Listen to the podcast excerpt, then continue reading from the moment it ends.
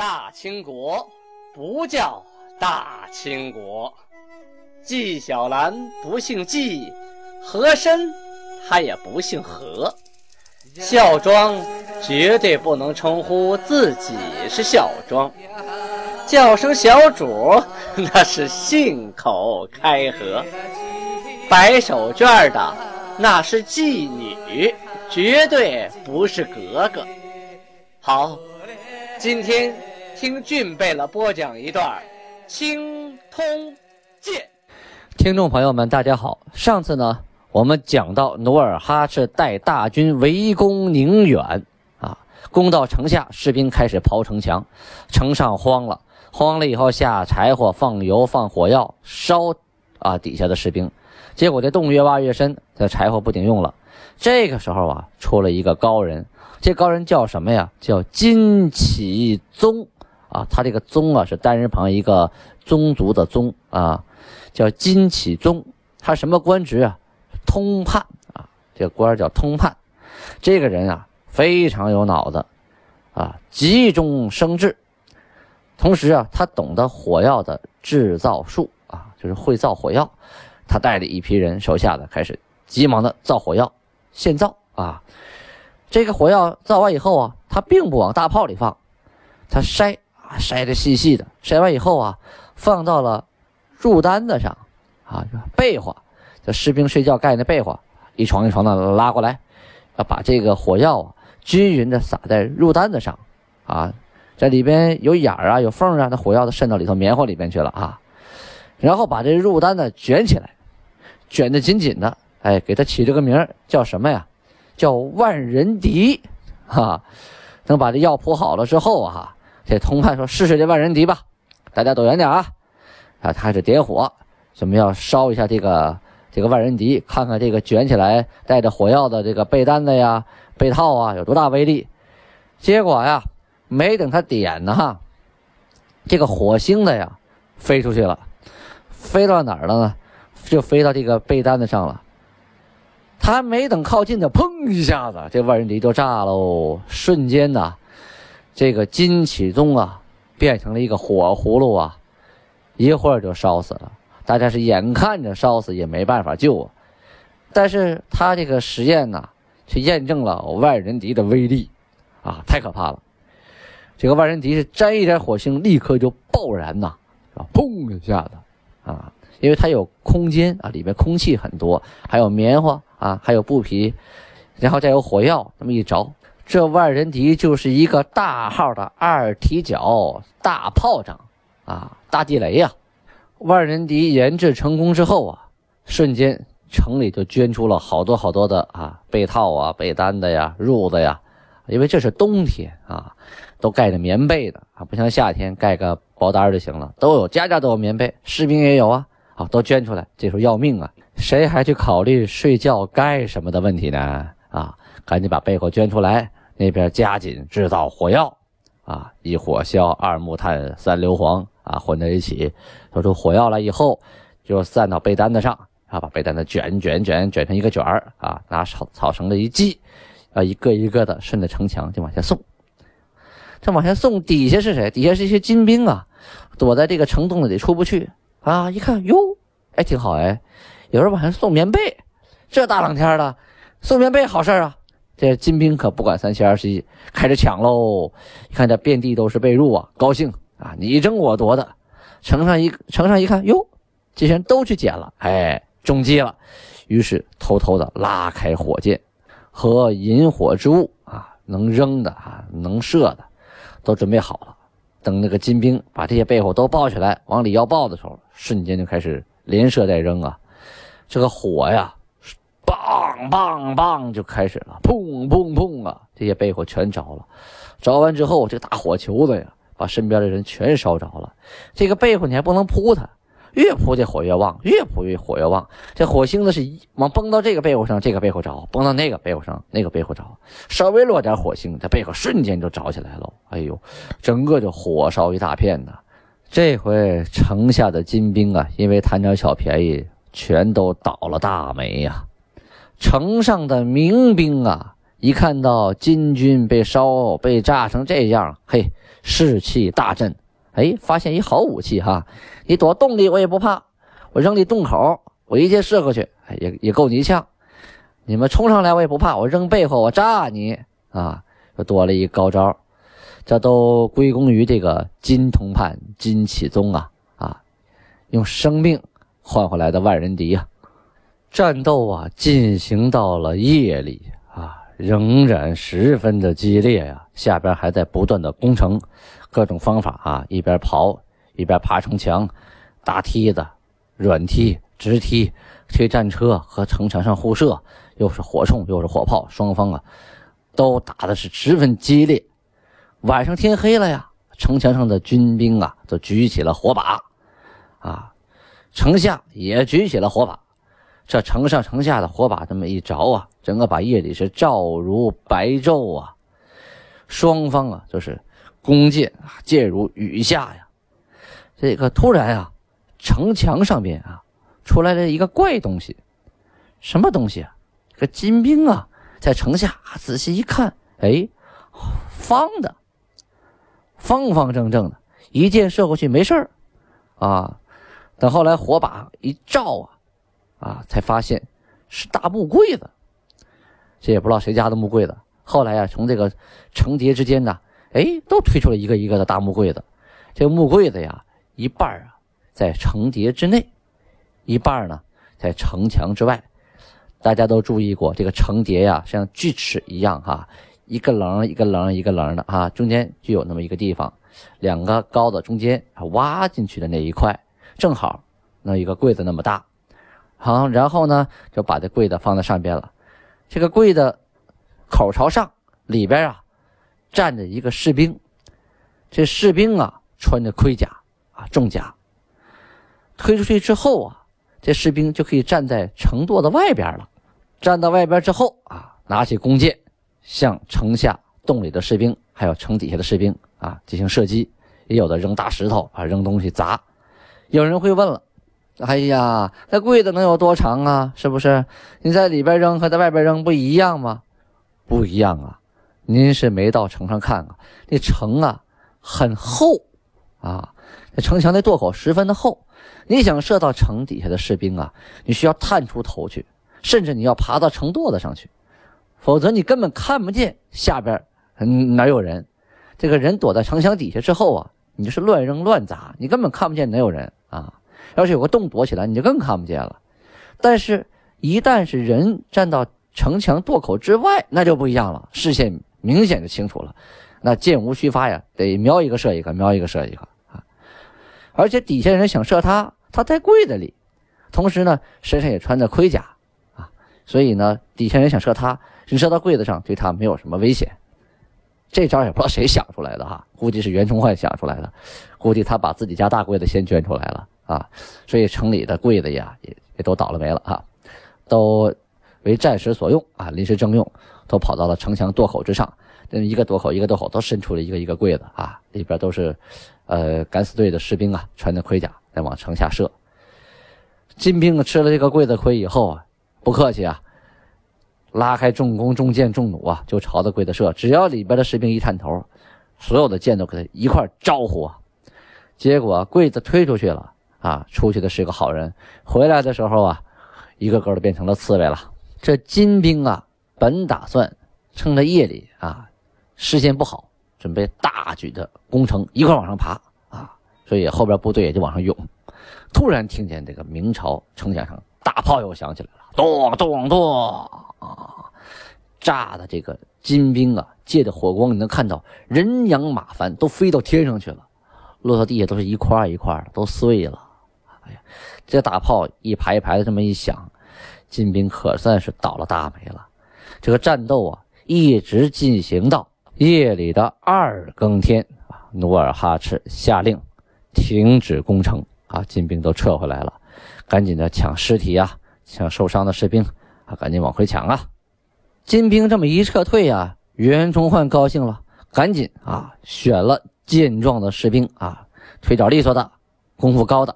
选了五十名，干什么呀？穿上盔甲，从城头上拿绳子往下顺，顺下去以后啊，用棉花呀、火药啊、油啊等等等等，把金兵留下的这些战车呀，啊，一个不剩，全给烧了。为什么呀？你要第二天金兵用这些战车继续攻城呢？哈哈，继续做掩护呢？不能给他们留这些东西。趁着半夜啊，金兵一撤，一把火烧个溜干净。第二天一早，努尔哈赤是一声令下呀，倾尽全力再攻宁远城啊！宁远城上啊，一顿的西洋大炮啊，这种炮啊，就是前面我们说这个这个红夷大炮哈，它属于是加农炮的系列，就是这个加农啊，就是管子的意思啊。说白了呀，就是大长管子炮啊。其实也不是葡萄牙人发明的，但是葡萄牙人呢从搁浅的英国人的战舰上啊给卸下来的，然后倒手就卖给了中国人啊。这种大炮啊，管得长，射得远，啊，打得狠。全仗的这个厚厚的城墙和这个威力无比的大炮，炮弹所落之处啊，盾牌呀、战车呀。全炸的是粉碎粉碎呀！人碰上就不用说了，就崩没了，身体都没有囫囵个的了，都是左一块右一块的，左一胳膊右一腿的。金兵一看这大炮要命啊，没人敢往前冲了啊，离城老远的都站下了，就怕被炮给炸着。这努尔哈赤手底下这些将官呢，看这可不行啊，下令攻城都没人往前上。这还了得！于是都抽出战刀，后退者斩首，咔嚓咔嚓砍两个。一看冲也是死，不冲还是死，冲吧！啊，金兵又往下冲，好不容易冲到城下呀，死伤不少啊，啊，越来越多。可是你到了城下，昨天的那些战车呀、梯子呀、攻城所用的掩护用的东西，都一把火烧没了。眼看那么高城墙，你到城底下也没用啊。哎呀，无功而返呐！但是呢，也不能白跑这一趟，把昨天半夜啊没有抢到的尸体呀，啊都抢回来了，运到了哪儿呢？运到了西门外，有几个砖窑，啊，是运到砖窑那儿，然后就把民房拆了，门框啊、房檩子呀、啊船子呀，把这些木头都拿过来，啊堆到这个窑里边，一把大火呀。荒烟蔽野呀，就是这些死伤无数的金军呐，一把大火的都给烧了。当天晚上，又下令攻了整整一夜，啊，不甘心呐，再打一次试试。攻城的工具啊，什么梯子呀，啊，什么软梯呀，啊，长梯呀，绳索呀，钩子呀，还有战车上面那种斜梯呀，可以折叠的呀，啊。不管什么吧，你攻城的东西啊，反而被明朝的士兵从城上给拽过去了，啊，这有意思哈。最后没家伙了，拿什么攻啊？空手往上爬呀！别想了，拿梯子你都攻不上去，那空手爬那不白送白送死吗？爬一半掉下来，把自己就摔坏了呀。当晚又是无功而返呐。攻城这两天呢，金军的伤亡惨重啊啊！但是，关于金兵到底在这场攻打宁远城的战斗中死伤了多少呢？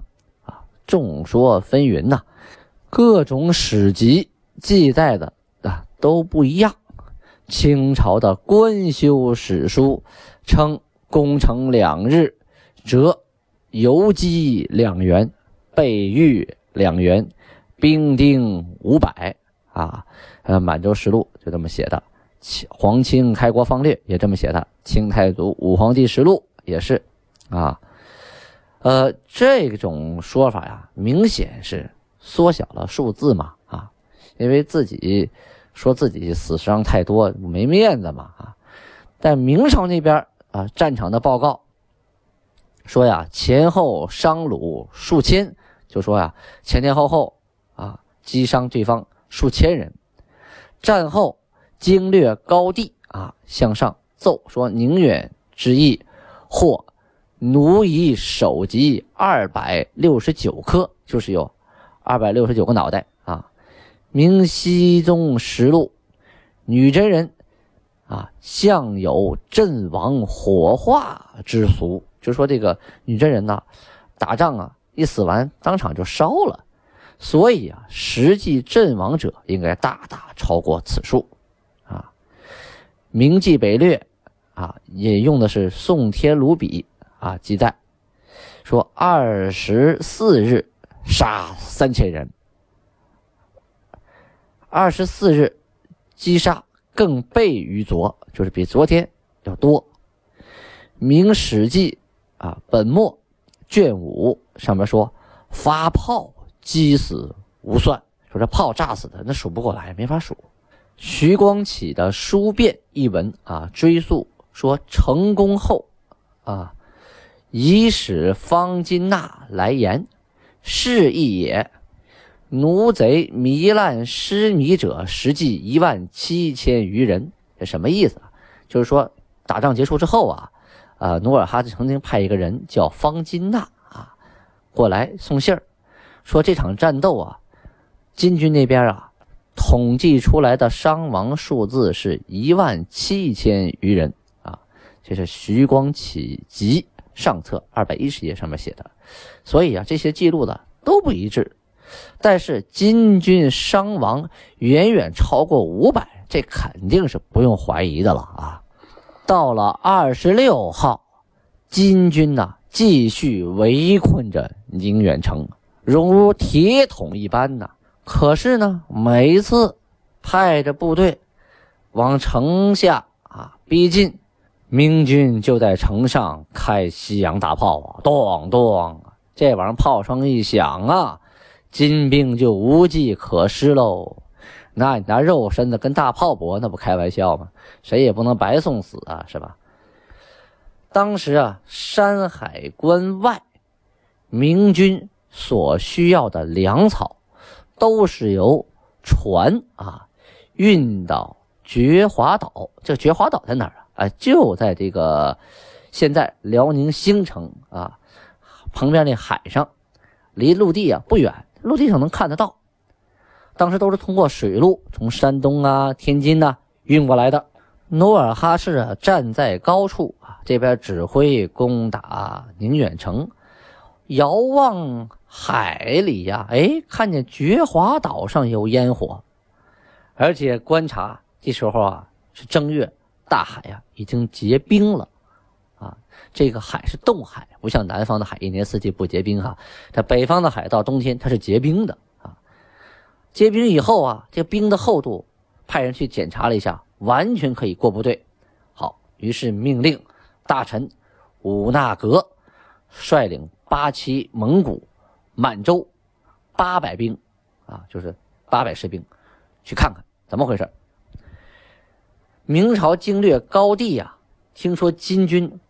过河就是当初努尔哈赤啊带着部队过辽河的时候，这个高帝马上就下令，告诉觉华岛，赶紧的啊，凿冰，把岛周围的兵全刨了。你刨了，你没船，你你上不了岛啊。哎，这样我就可以有天险，我可以自保。努尔哈赤的这八百兵啊，到了岛旁边一看呢，嘿，这天凉。这晚上风一吹呀，这个冰又冻上了。这金兵一想，哈哈，天助我也呀！于是没费什么劲儿就登上了觉华岛啊。这觉华岛上啊，守岛的这个兵啊有七千人，说是有七千人呐，这七千人没做好准备啊，因为他们以为啊，这兵一凿完没事了，回家歇着了。难道你还能从大冬天的从？那个零度的海水里游过来吗？那不可能啊！啊，正睡懒觉呢啊，觉得宁远那边跟我没关系呢。突然，这金兵就攻到了眼巴前儿，攻到了家门口头。这七千人是猝不及防啊，大溃，就剩跑了。他也不知道金兵来多少，其实就来了八百人。这七千人对八百人，哎，你这要做好准备啊，不至于说一仗就被人打得稀里哗啦。结果呢，你跑能跑哪去啊？全都被杀光了。岛上啊，除了这七千士兵啊啊，还有很多的商户、老百姓啊，因为这地方啊是一个商品集散地呀，结果也都吃了瓜唠，倒霉喽，全都被屠杀殆尽呐，几乎喘气儿的就一个不剩了。岛上还有很多的物资啊啊，粮食啊，金军也不要，反正一把大火，整个把这个岛啊烧个溜干净，什么也没给袁崇焕剩下来呀。正月二十七日啊，努尔哈赤下令，部队撤围回师，就是说呀，攻宁远这场战斗结束了，努尔哈赤认栽了，我打不下宁远城，我不打了。我收兵回家休养。这金国的部队呀，进入明朝的境内，到撤兵离开明朝境内，总共是二十天，啊，到这天彻底都撤走了之后，宁远城全城的老百姓啊，跪到地上嚎啕大哭啊！一边哭一边向袁崇焕、满贵等等将官士兵磕头谢恩，感谢他们的救命之恩呐！万万没想到，宁远一座孤城居然挡住了金军的几万大兵啊！宁远之战呢，以金国的失败而告终。明朝啊，在开始。得知宁远被围的时候，整个朝野之间就乱了套了啊，乱成一锅粥了。朝中的群臣呐，说站的，说守的呀，各持己见，七嘴八舌，是终无良策呀。到关键时候都麻爪了，谁也没有高招啊。突然呢，这几天之间没消息了。是啊，山海关那边也不派兵。你这个宁远这边也出不来人，被围得跟铁桶似的啊！那时候也没有什么微信，也没有无线电，更不说有什么飞行器能飞进去看看怎么回事啊！这所以说战争的信息啊中断了，这个